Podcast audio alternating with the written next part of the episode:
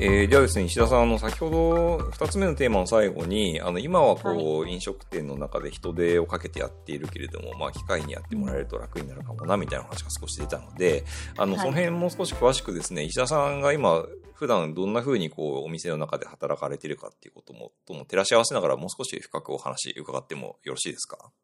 はい。わかりました。えっと、今は、あの、飲食、店内飲食が禁止で、はい。まあ、大きく、あの、急激な業態転換が起きてるみたいな状況で、うん。今までやってきたことじゃない、全く別なことをやってるので、人員体制も整わず、うん。まあ、やむなく、あの、すべて人手で解決してるような状況なんですね。なるほど。はい。で、今、私が日々やっていることが、はい。あの、まあ、電話、はい。メール、それからウェブの予約システム、はいい。ろんなところから入ってくる予約を、うんまあ、一元的に受けて、うん。うん。で、あの起票をして、うん。で、それを、あの、ポスにインプットして、社員に、あの指示を出し、で、さらに、えっ、と、お客様との連絡の取り合い、それから事前の決済のお願い、はいそれから確認、それからデリバリーの手配、みたいなところを全部アナログでなるほど。やってるんです。はい。はい。本来は、あの、はいプラットフォーマーの力を借りれば、うん。おそらく全て自動化できる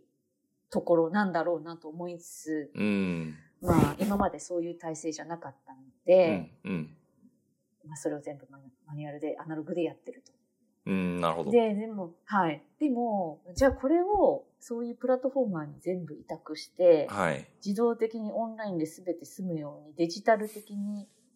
あの、処理することができるものなのかって思いながら、うん。やっぱりでもお客さんとのコミュニケーションしてる内容とか、うん。それからお客さんに物を送るときにこういうふうに送ったらいいんじゃないかとか、うん。そのお客様のことを知ってれば知ってるほど工夫ができるんですよね。なるほど。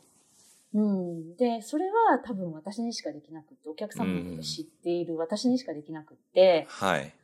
うん、だから、あのー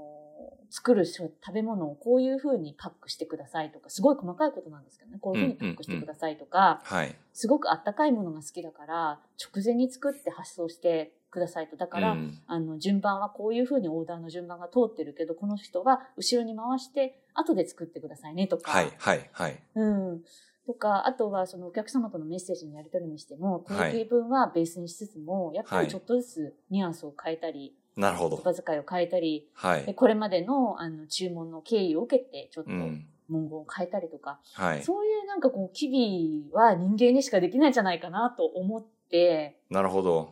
はい。だからまあ今、私がこのポジションでやっていることは、うまあ、ん価値はあるかなと思ってんですね。なるほど、なるほど。うん。なんかこう、今のお話は、その、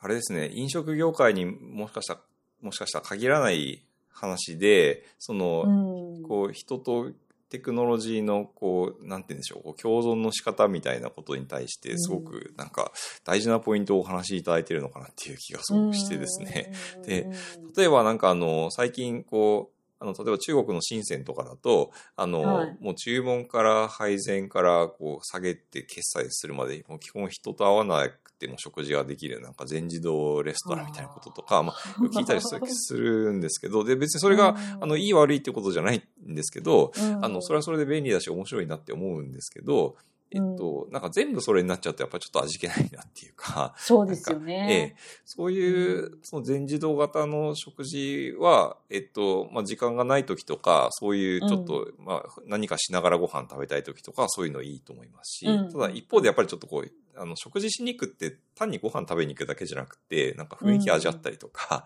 うんなんかこう、人とのコミュニケーションを楽しみに行ったりとかっていう側面もやっぱりあったりするじゃないですか。そういいうことを考えると、まあ必ずしも全部なんか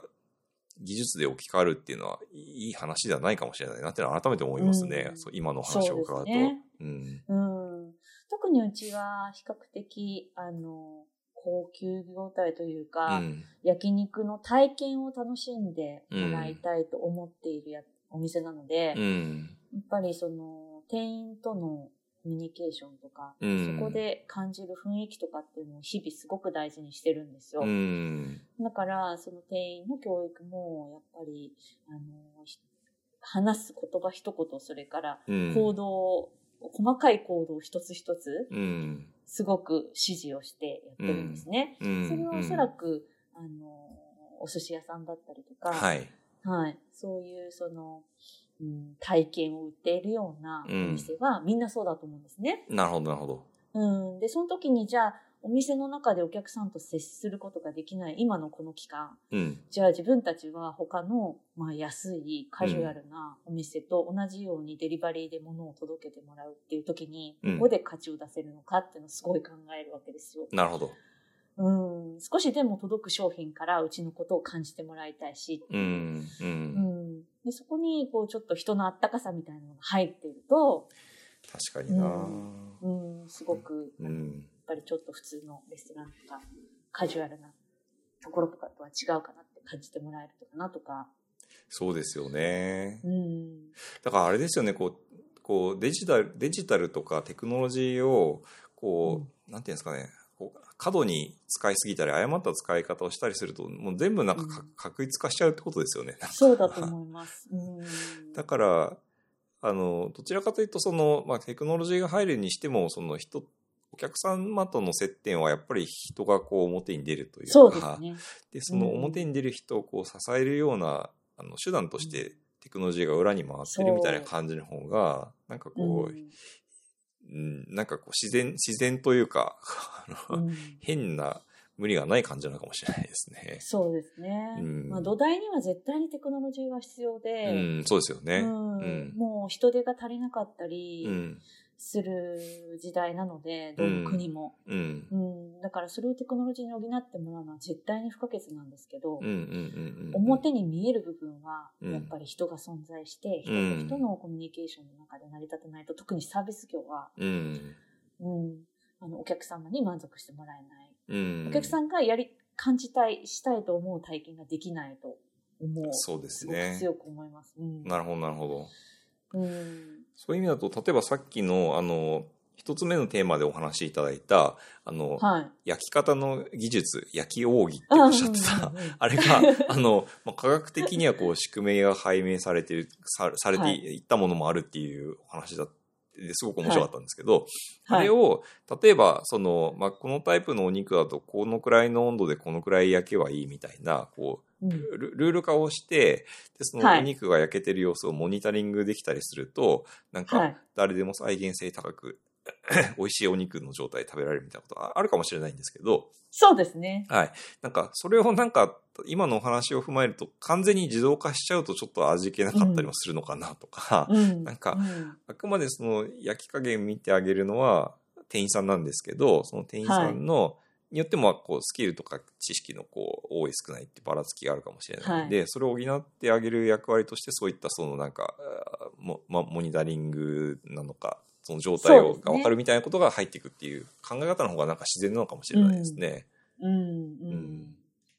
なんなんか、そうはいいうものを使ってお客さんがうんセルフで自分で焼く焼肉屋さんなのであれば、あお客さんに対してちょっはいと面白いコンテンツっていうことでそういう情報を渡して、ー確かに確かに。うん、っていう焼肉屋さんの形もあると思うし、ああ、そうですね、うんセルセルフの良さを突き詰めていくとしたら、そういう使い方になるってことですね。うんはい。なるほどはい、うちみたいに、こう、人が介在して人が焼いてあげるっていうお店なんだとすると、うん。やっぱり、あの、スタッフのスキルを上げるために、うん。そういうコンテンツを使って、うん。うん。うん。ううんんスキルの平準化を図る。うんなるほど、なるほど。っていう使い方もできるし、ああ、確かにな。うんなんか今その自分たちがやりたい店のイメージによって、そそうのでデすーねタとかテクノロジーの使い方が変わってくるっていう感じですかね。変わるんでしょうね、おそらうく。ん。うん。なんか今のお話伺ってて思い出したのが、あの、キャンプ場でのデータ活用みたいな話を、まあ、以前伺って面白かったことを思い出したんですけど、あのへー、キャンプ場で、えっと、あの、えなんかこう、バンガローみたいな小屋に泊まるときに、あの、はいやっぱこう、キャンプというか、アウトドアが好きな方々って、こう、薪ストーブを使う、使いたいみたいな、こううんうんうん意見が多いらしいんですけど、はい。はい。僕、そんなにアウトドア詳しくないんで、あんまりちょっと、いやそんな、そこまで裸の、あの、持って喋れない話で恐縮なんですけど、た だ、あの、まあ、薪ストーブって人気あるらしいんですよ。で、ただ、そのキャンプ場を管理する側からすると、その薪ストーブを本当に導入して、なんかこう、火の加減とかを誤っちゃったりした瞬間、やっぱり火事になるリスクが高まっちゃうので、そなるほの、ど管理上の視点からすると、薪ストーブってなかなか入れるのハードル高いんですよ、みたいな話がある中で、あーその薪ストーブに、あの、まあ何らかのセンサーをつけて、で、はい。まあ、なんかこう、たシンプルな話で言うと、ちょっと温度、温度の変化が異常値を超えると、スタッフに連絡が行くとか、 なんか、あもうちょっと進めるとすると、そのなんか異常な状態感知すると、そのなんか薪ストーブの何かがこう変化して温度がこう自動的に下がるとか、 あ。なんか、そういうようなそのテクノロジーの入り方がしてくれると、あの、なんて言うんでしょうね、こう、表にバーンと華々しくテクノロジーが出てくるわけじゃないんですけど、裏ではちゃんと見守ってくれてるみたいな安心感の中で、うんみんなが楽しみたいことを楽しめるみたいな世界があるみたいな話がうん面白かったんですよ。なんで、うん、確かに。ええ、あの、今のお話、そのセルフで楽しむにしても、あの、うんえっ、と、接客を楽しむにしても、どちらにしてもやっぱり表に出てくるのって、その、セルフであれば、その、お楽しんでるお客さん自身であったりとか、うんあの、ホスピタリティを楽しむのであれば、その接客してくださるスタッフの方であったりとか、うんが前に出てくる前提で、ちゃんと後ろでテクノロジーが支えてくれてるよみたいな、なんかその、あうん安心感なんですかね。そういった使いいや方そっうでて、すね。うん、なんかすごく大事なのかなっていうのは改めて思いました。実はちょっとこの対談をするにあたって、ウはいェブでぼ僕もいろいろ調べてみたんですよ。はい。あの、焼肉とテクノロジーみたいな 検索をしてみたら、 そんな検索ワードで何か引っかかってくるのか。それがですね、あの、一つ引っかかっ面白いのが引っかかってきて、あへのーしかも学術論文なんですよ。 すで、ごいですね。あ の、これはですね、あの、慶応義塾大学の、あの、うん大学院の経営管理研究科っていうところの方々が出してる論文 で、あの、論文のタイトルが、あの、高級焼肉店における時系列注文データ分析による顧客分類っていうすごく興味あります。論文なんですよ。で、あの、内容を、ものすごくざっくり言うと、えっと、うんその注文のデータ、じ約16万件分くらいの注文のデータを、えっと、相当な数ですね。ですよね、分析して、で、はいあの、まあ、どういうお肉を、の組み合わせで注文する人がいるのかっていうのを、なんかこうパターン化してるっていう論文なんですよ。うんでそうすると、まあ、この論文内では結局その焼肉のを注文するパターンは7パターンありますみたいな話になってて、 なんかその 7, 7パターンの方々はそれぞれこう違った焼肉の楽しみ方をするので、なんかこう、はいまあ、ゆくゆくはその、例えばお任せメニューをこう注文されても、このえっと、パターンの違いによっておお任せの内容を出し分けることとかできたら面白いですよね、みたいな結論になってうるん論文があってですね、これすごい面白いなって思ったんですよ。すっごい面白い。 面白いですよね。うん。っ面白て考えた時にそのあの焼肉店のメニューでお任せってメニューってあったりするじゃないですか。い。はい。でそれをなんかこうデータの力を使ってよりこうバージョンアップするみたいな世界はあったりするのかなってい思や、ったもんですのけすど。ごいあると思います。あーうん。今って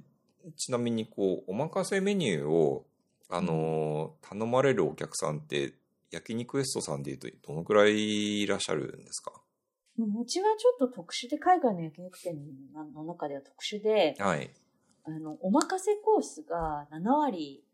の方が注文されるんですよ。めちゃくちゃ多いですね。7割。はい。あはあ、なるほい。あの、お任せコースを主軸に置いた焼肉店なんです。ど。なるほど、なるほど。まあ、というのは、ストーリーとしては、その日本の焼肉を食べ歩いたはい店主が、うん、う日ん。本の焼肉の素晴らしいエッセンスを詰め込んだ焼肉をお出ししますと。うんそれもコース料理でと。うん、うん、うん。なので、その食べ方、食べる順番から、うそん。の調味料とかお肉のカットとかすべて我々にお任せくださいっていう。ああ、もともとそういうコンセプトで、いそうあなんですの、こう、営業されてるお店っていうことなんですね。なるほど。はい。そうなんです。そうかそうか。だからそういうお店のコンセプトに共感して、え来店してくださるお客さんが多いので、まあ結果としてなそう7割くらいがお任せ頼まれて7ると割ぐらいがあーなるほ任ど、せなるコほースです。コースは3本仕立てなんですけどど。、なるほど。その3本仕立てのコースを7割の方が頼まれて、あと3割の方がアラカルトでうす。ん、なるほど、なるほど。うん。そうすると確かにそのお任せをどうデザインするかみたいなことってお店にとって非常に大事なポイントになるっていうことですよね。そうですうね。ん、はいなるほど。うん今こうお任せメニューを提供されてる中で、あの、は結構なんて言うんでしょうねこう苦労されてることとかあの、まもう少しこうなったら楽になるのになって思われてることとかなんか今のこのお任せメニューの提供に関して感じられてることってなんかあったりしますか、うーんと、そうですね。まあ、お客さんの観点でいくと、はい、まあ、海外で、うんうちはあの日本人の方が半分、うんそれから海外の、まあローカルの方が半分っうん、ていう顧客構成なんですね。はいで、あの、食の好みが全然違うんですよ。ああなるほど日本人の方とローカルの方で、そうです。うんはい。うんで、その2つの顧客クラスターに対して同はいじお任せコースを提供してるんですね。あい今のところはっていうことですねそうです、う今ん、なのるほところどは。、うんうんうん、はい。それがちょっと大変です。うんどちらなるほに寄せたらいいのか。どああでも今我々のスタンスとしてはやっぱり日本の焼肉をえうんー提供するということなんで、うんあまりこうローカライズとか考えずに、うん日本のオリジナルの味付けうんで、なるべく日本人の方も好むような形で、うんお、仕立ててお出ししてます。うーんなるほど。うん、確でかもにうん中にはものによってはローカルの方がちょっと苦手だと思うものもあって、ああ、そうなんですねう。んなはるほい、どでもそれは日本人のお客様とても大好きで、うーん。うん、抜くに抜けないし、うんどうしよんうっんていうことがよくあります。ああ、なるほど。うん、確かにお話を伺っていると、なんかこう、一概にその、個別のお客様の好みに合わせることがいいっていうわけではないとは思うんですけど、はい仮にその、より細分化した好みに合わせたお任せをまあ作っていくっていうのは、あ、の、その好みのデータをうまく分析することで、こう、うんはい、ささっきのあのそうですね論文の話みたいなことをやっていくことで、うんある程度パターンが作れたりっていうのは、もしかしたらあるかもしれないですね。あるかもしれないですね。うん。はい、で、多あと分、は、はい海。外の場合、ちえょえっと肉の仕入れがはい。なかなかこう機動的にできないんですよ。あー、なるほど。日本だとお肉って欲しいものを欲しい時に買えるじゃないですか。はい、はい。ですけど、海外だと、うんあの1ヶ月に1回お肉を仕入れてるんですね。あ、そういう頻度なんですね。そうなんです。なるほどな。ので、なかなかこう、お客様の好みに応じて、うん。カスタマイズして、うんえーといくつも種類をっていうのがちょっと難しい状況ではありますけど、あー、そこの仕入れの部分が改善されればはい。できると思います。あー。じゃあもしかしたらそういう、こう、変数が多い組み合わせの中で最適解見つけるみたいなことって、こう、うんもしかしたら AI が得意なことかもしれない。そう。だと思います。ですよ ね例えば、どっかでダブついている牛肉を、ですシよンね。ガポールの誰かが欲しがってる とか。 あと、なんかこう、そう。来客しあのい来店してくださるお客さんって大体こういうパターンの方、好みのパターンの方が多いっていう実績と、あと、はい今回仕入れられたうんうんお肉の、まあ、種類みたいなものを掛け合わせて、その中で最適なお任せのデザインっていうのをうんなんか毎,、毎月毎月こうデザインし直してもらうみたいなこととか、まあうん少なくともその案を出してもらうみたいなこととかそうではすね。なんかできるかもしれないですね。はい。うん、はいなるほどなるほど。うんそういうふうになっていくと、なんかそういう仕組みが裏で回ってるよっていうこと自体も、まあ言う言う言うのがいいのかどうかわかりませんけど、まあ言うん言言言ったとしても、それはそれでなんかちょっとこう、一つ面白みというか魅力になったりするかもしれないですね。思います、うんうんすごい最先端行ってる焼肉屋だなってもう思われるんじゃないかなと思いますね。お店側としては、その、まあ好みがいろいろあるお客さんに対して、あの、好みに合わせたものを提供できるっていう準備をしておいた上で、あの、まあ、好みのものを提供してほしいっていうお客さんにはそのまま提供すればいいし、えーまあ、冒頭おっしゃられてたように、その日本の焼肉文化知らない、日本、自分が知らない日本の焼肉文化を知りたいっていうお客さんには、その日本の焼肉文化がこうだぞっていうものを、あの、提供してあげるっていう、なんかそういう選択肢が思って、あの、ホスピタリティをデザインしていくみたいなこともあるかもしれないですね。そうですね。うん。はい。なるほどな。なんか、いや、あの、この最後に設定したこのデータを活用した焼肉店のホスピタリティというテーマ、 まあちょっとあの、これは失礼かもしれないですけど、あの、半分くらい面白い、面白いなって思ってただけだったんですけど、あの、結構やっぱりこう、人と技術の役割分担みたいな論点にこう話がこう寄っていって、すごくなんかこう、本質的だなって改め て思いました。本当ですね。うん。うん、焼肉とテクノロジーなんて考えたこともなかったけどそうですよねやっぱり飲食店とテクノロジーってまあ、ね、一概に言ってもいろいろあの観点がありそうですしこう焼肉とか、うん、あのお寿司とか天ぷらとかってこう、うん、食材がすごい多岐にわたって、うん、なんかどの順番でどれを食べたらいいのかっていうのは自分に何が合ってるのかって必ずしもこう分からないみたいな世界ってやっぱりこういう話はすごく発展しうるのかなっていう気がしますね。うん、うんうん、なるほど。そうですね。はい。しそうですよね。なんかその単に好みに合わせるっていうだけじゃなくてさっきおっしゃってたその、はい、まあえっと、こう仕入れ側調達側との最適化も同時に測れるっていうのは、うんなんか人がやるともうなんかこう頭がこんがらがっちゃいそうなそうなんですよね。そういうところをなんかデータでとか、まあ、AI とかでよろしくやってもらって、うん、あその結果を踏まえて人間がその接客のところに注力するみたいな。そうですね。うん、なんかあのずっと焼肉を食べ歩きしていて、はい、であのこういうものを食べたいとかこういうものを食べたいと思う人がいるんじゃいるに違いないとか、はい、顧客視点の発想ってすごい出てくるんですよ。なるほどでなんですけどじゃあそれをじゃあ商品として実現するために、うん、仕入れとか、まあ、あとはその料理人のスキルとか、うん、技術とかそういうのを掛け合わせて考えていくとどんどんどんどんこの 顧客視点で発想していたものがどんどん絞られていっちゃって最終的に実現しないみたいなことが結構あっていやでもそこはバランスこう、うん、ビジネスビジネスの中で取るバランスとしてもう難しいものの一つじゃないですかやっぱりそこって本当にそうなんですよね。ですよね。うんうんまあ、コストの観点からあの削らなければいけない部分とか、まあ、仕入れが難しいとか、まあ、海外だと特にいろんな制約が出てきてやりたいことができないということがすごく多くてうんまあ、日々ジレンマを感じることも多いんですけど、まあ、そういうところをテクノロジーに、ね、保管してもらってもっともっと自分たちが見えてない部分をテクノロジーに保管してもらってってなったらすごい、うん、あの助かるかなって思います。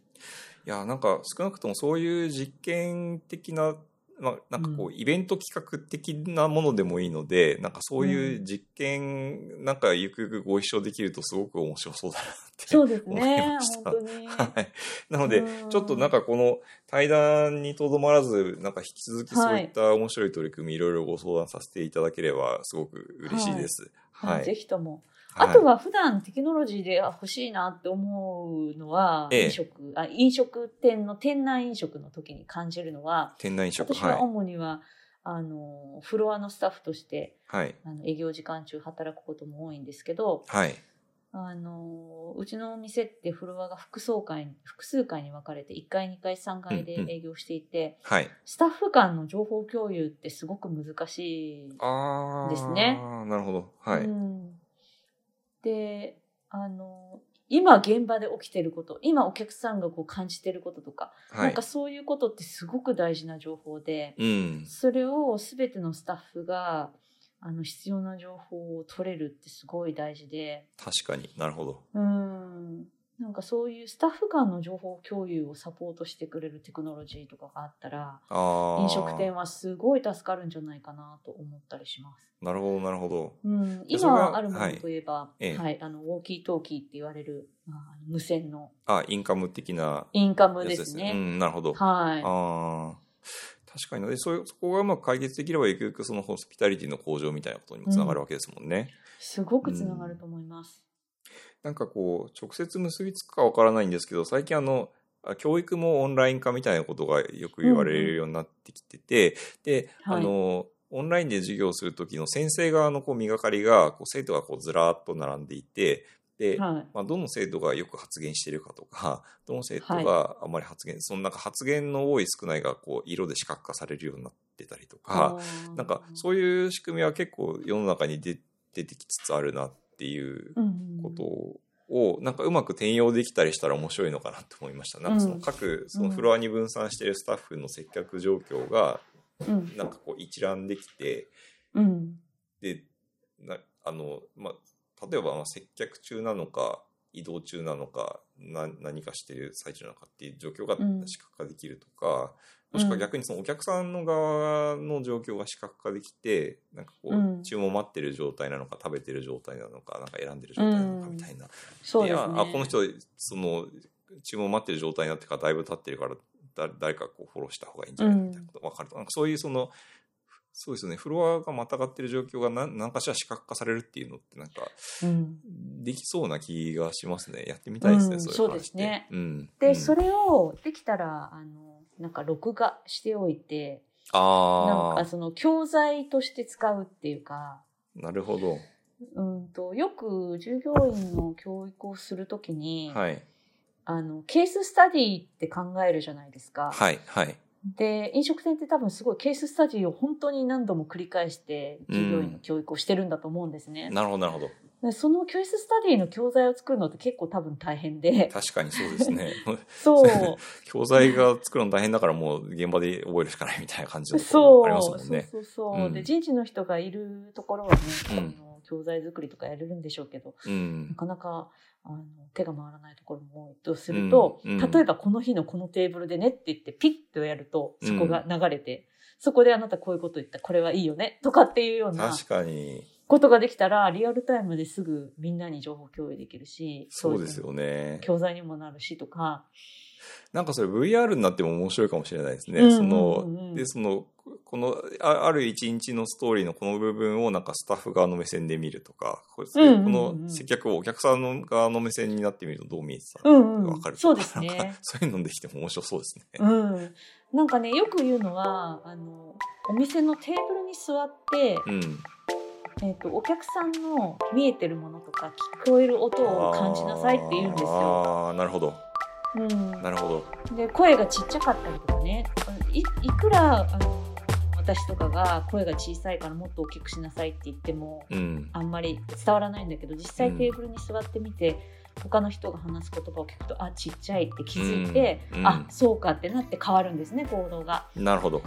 うん、だからお客さん目線で自分たちが見えるっていう映像ってすごくいいかなと思いました。確かにそれありますよね。まあ、相手の立場に立つことの難しさみたいなことがそ裏にありますもんね。う、うん、特にねやっぱり高級業態やってると、はいスタッフは必ずしもそういうお店にばっかり行けないじゃないですか。うん